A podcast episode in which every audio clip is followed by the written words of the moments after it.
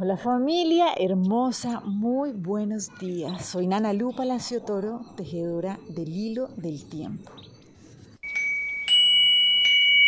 Y bueno, hoy los invito a que sigamos avanzando en esta construcción consciente de nuestra realidad. Acuérdense que estamos avanzando en una trecena, en la que casi llegamos ya mañana, el día 13, pero lo que estamos haciendo es recordar cómo transformamos la información en verdadera sabiduría. Comprendíamos que la única manera de transformar el conocimiento, la información en sabiduría real, que nos acompañe en nuestro proceso evolutivo, es pasándola por el corazón. De resto, no es información verificada, es puro almacén de información que realmente muchas veces nos hace como ir más lejos, ¿sí? alejarnos de nuestro verdadero propósito. Entonces, sencillamente lo que estamos recordando es que cuando lo verificamos internamente es cuando podemos pasar de la ideología a la biología y comprender que no es que yo creo en algo, ¿sí? por creer, sino que de verdad lo puedo comprobar en mi vida. ¿Listo? Esto es súper importante.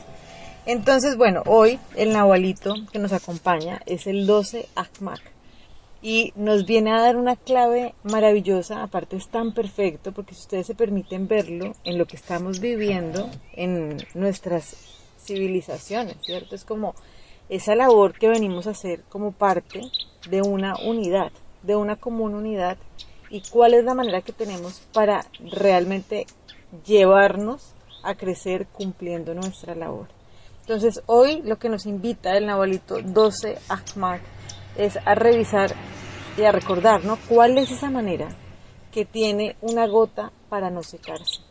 Y es muy sencilla, que es volver al océano. Esa es la invitación que constantemente tenemos abierta, ¿sí? que simplemente es decir, ¡Ah! de verdad es que esto está difícil, pues está difícil, pues claro, porque nos estamos alejando de la fuente. ¿sí? Una gota no se va a secar si está en el océano nosotros no nos vamos a sentir que no tenemos energía, que estamos escasos si estamos conectados con esa gran fuente.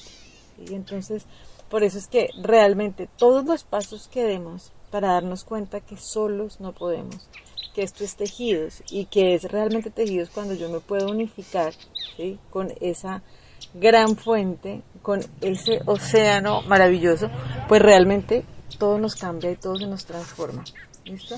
Entonces, Acuérdense que hace siete días abrimos una puerta en la que nos permitíamos preguntarnos, pero bueno, yo por qué habría escoger ese camino en el que es más doloroso, ¿no? Hay sufrimiento, donde supuestamente el amor sí es algo que me tengo que ganar, pero adicionalmente, que es lo más chistoso de todo, que es irreal. ¿sí? O sea, ¿por qué habríamos de escoger eso?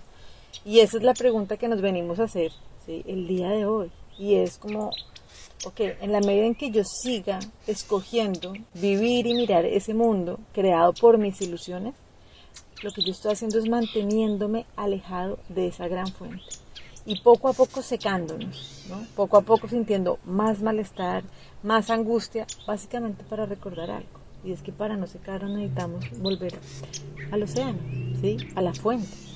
Entonces, ese es el llamado. No tenemos nada que pelear porque es que aparte eso es lo más divino. O sea, si nosotros recordáramos que lo que vinimos a hacer acá es vivir en plenitud, podríamos de verdad disfrutar el diario vivir como esa oportunidad de transformación.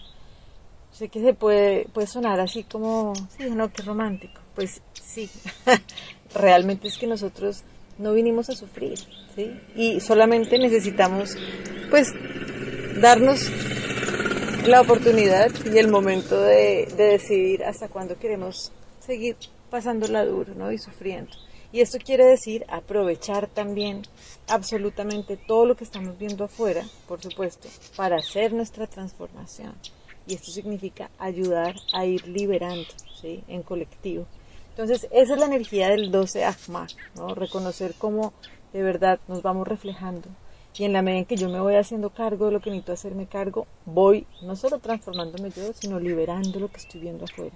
Esa es mi labor, ¿sí? mi labor en acción profunda y, y, muchas veces es bastante incómoda, pues porque es más fácil mirar para afuera, ¿no? Echar la culpa afuera. Pero realmente aquí el llamado es otro, completamente si de verdad queremos ver cambios.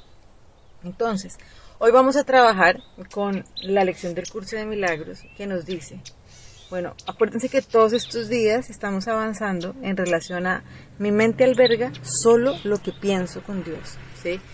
Y las dos ideas con las que vamos a trabajar a lo largo de este día es, no hay otro amor que el de Dios. Y en el mundo que veo no hay nada que yo desee.